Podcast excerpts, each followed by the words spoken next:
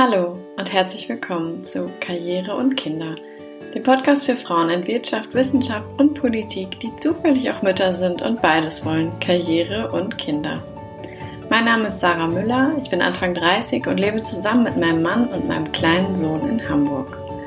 Und wie so viele Mütter da draußen stelle auch ich mir immer wieder die Frage, wie schaffe ich es nur, das alles unter einen Hut zu bekommen?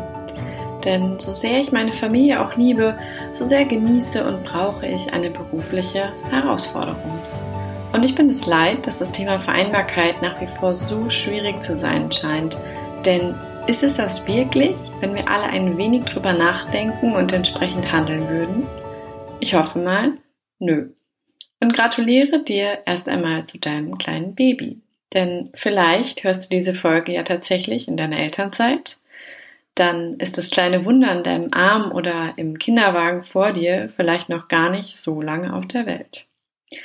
Aber natürlich ist diese Folge auch in jedem anderen Lebensabschnitt spannend, in jedem Fall auch für angehende Mamas und Papas.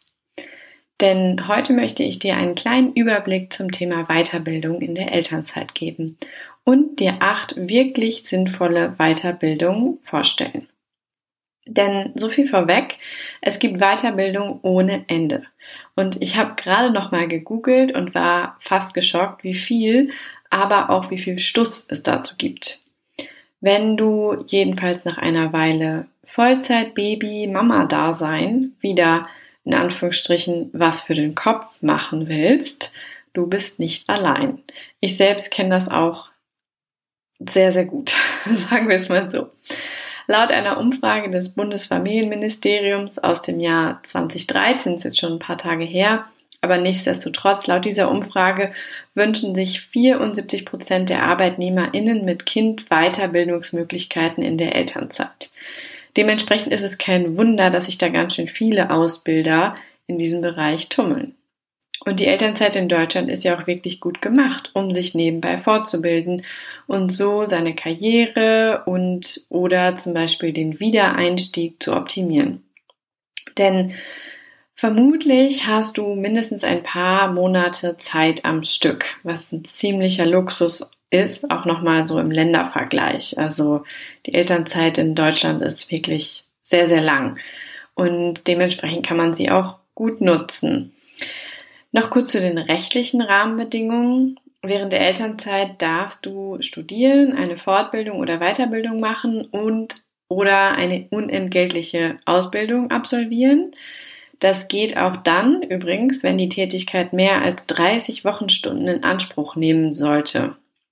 Nur wenn du dabei etwas verdienen würdest, darf die Ausbildung nicht mehr als 30 Stunden pro Woche dauern. Auch das habe ich dem den Seiten vom Bundesfamilienministerium entnommen. Das sind so die Rahmenrichtlinien.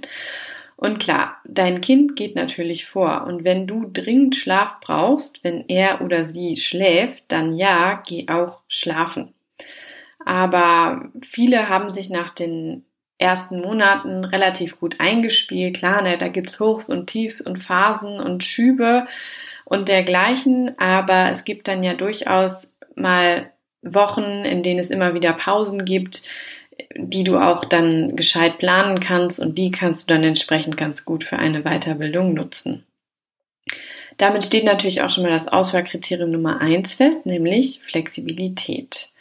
Und ich stelle dir daher, ich sag mal, fast nur Online-Fortbildungen vor, die du flexibel einbauen kannst, weil alles andere ist eben mit zusätzlichem Aufwand verbunden und würde auch wieder entsprechende Abhängigkeiten schaffen. Und die übrigen Auswahlkriterien liegen bei dir. Ja, Budget, ich weiß nicht, wie viel du da investieren willst und kannst. Dann auch dein Zeitinvest pro Woche, ob du ähm, mit oder ohne Zertifikat oder Abschluss eine Ausbildung absolvieren möchtest. Da gibt es halt noch ein paar weitere Kriterien.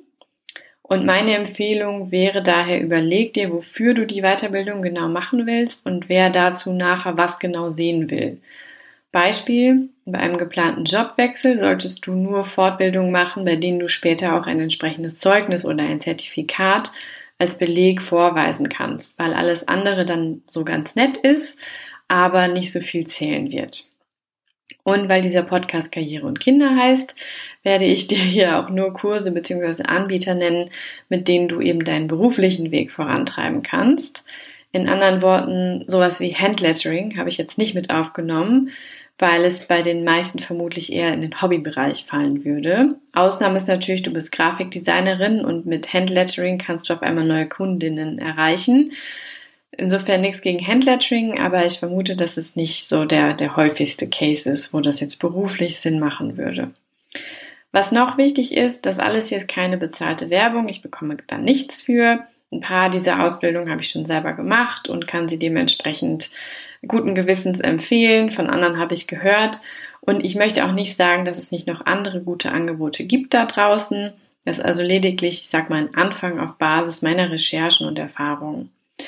Hier also meine relativ diverse Zusammenstellung an wirklich sinnvollen Weiterbildung während der Elternzeit. Erstens, Führungsqualitäten für alle, die nach oben wollen. Bei Udemy oder Udemy, ich weiß nicht genau, wie man es ausspricht, geschrieben wird es U-D-E-M-Y, einem reinen Online-Anbieter gibt es ungefähr alles, was du als Führungskraft oder angehende Führungskraft brauchen könntest, meist auch für ziemlich schmales Geld. Zum Beispiel Kommunikationstrainings wie 12 Strategies for Dealing with Difficult People. Das ähm, hat mich direkt angesprochen und ich denke mir, das kann auch außerhalb vom Büro eigentlich nie schaden. Meine zweite Empfehlung wäre der Bereich Online-Kompetenzen für ausgebildete Coaches. Wenn du bereits eine Coaching-Ausbildung hinter dir haben solltest, könntest du dir in deiner Elternzeit spezielle Online-Kompetenzen aneignen, da Coaching nach der Pandemie sicherlich weiter vermehrt digital stattfinden wird. Und es wäre ja schade, wenn du deine Methoden nur analog gescheit anwenden könntest. Da gibt es halt eine Menge Tools, die einem dabei helfen, das Ganze ins Digitale zu bringen. Und die Haufe Akademie hat dazu beispielsweise einen Kurs namens Weiterbildung zum Online-Coach. Drittens, Design Thinking für alle in Transformationsprozessen. Design Thinking ist eine systematische Herangehensweise an komplexe Problemstellungen aus eigentlich allen Lebensbereichen. Aber derzeit oder auch jetzt nach der Pandemie werden sich leider viele Unternehmen in Transformationsprozessen befinden, sodass Design Thinking dort eben besonders hoch im Kurs sein sollte. Also wenn du bei so einem Unternehmen arbeitest, vielleicht auch im Projektmanagement, Unternehmensentwicklung etc., dann könnte das ähm, Thema für dich sein. Und ein guter Anbieter wäre hier zum Beispiel das Hasso-Plattner-Institut mit verschiedenen E-Learning-Optionen zu diesem Thema.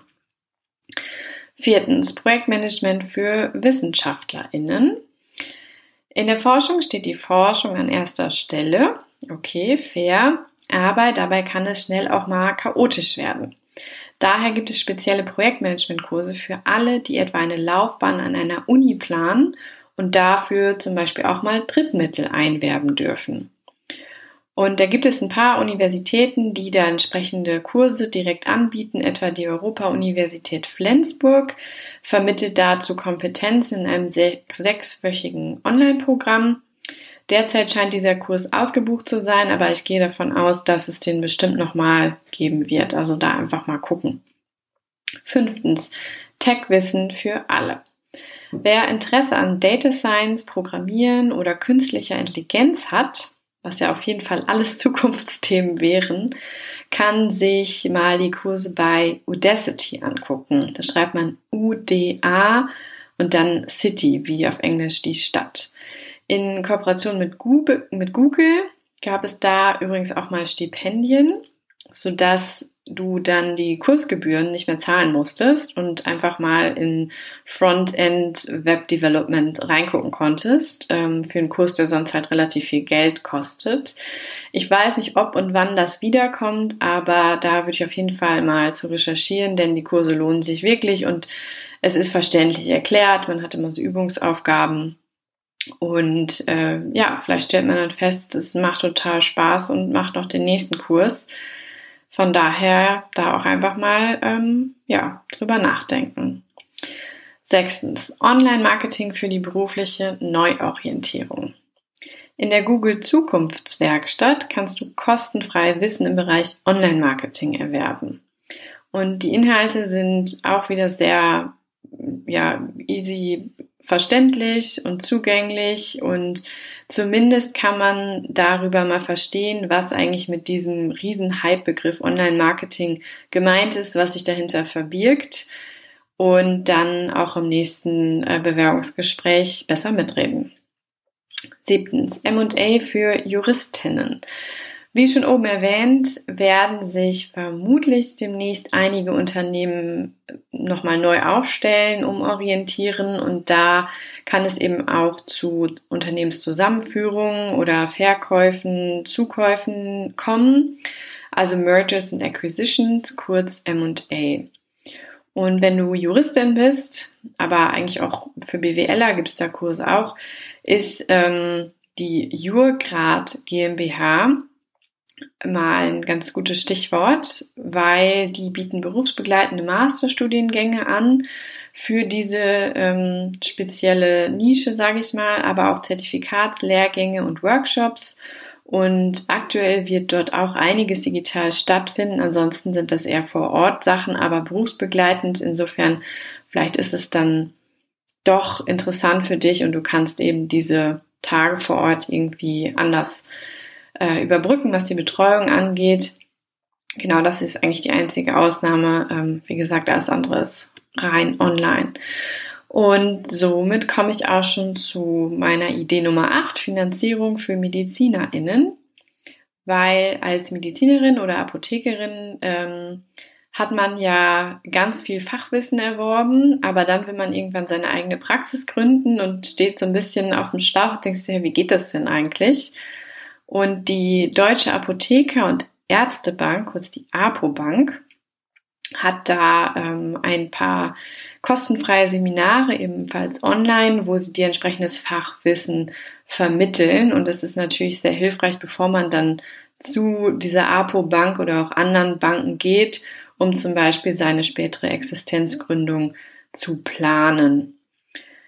Und ich habe mir sagen lassen, dass die unter MedizinerInnen und ApothekerInnen auch schon sehr bekannt sind, weil die auch schon während des Studiums gut für sich werben, für ihre späteren Kunden. Insofern ist dir vielleicht der Anbieter nicht neu, aber die kostenfreien Seminare auf deren Homepage.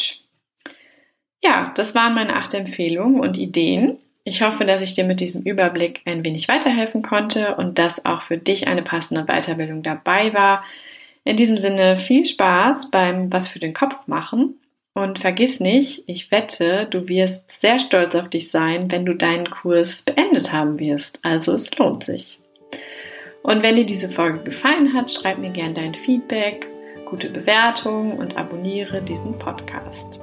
Bei Instagram findest du mich unter Karriere und Kinder, alles in einem Wort. Und da steht auch nochmal in den Shownotes. Und jetzt sage ich bis bald und bleib dir treu. Deine Sarah.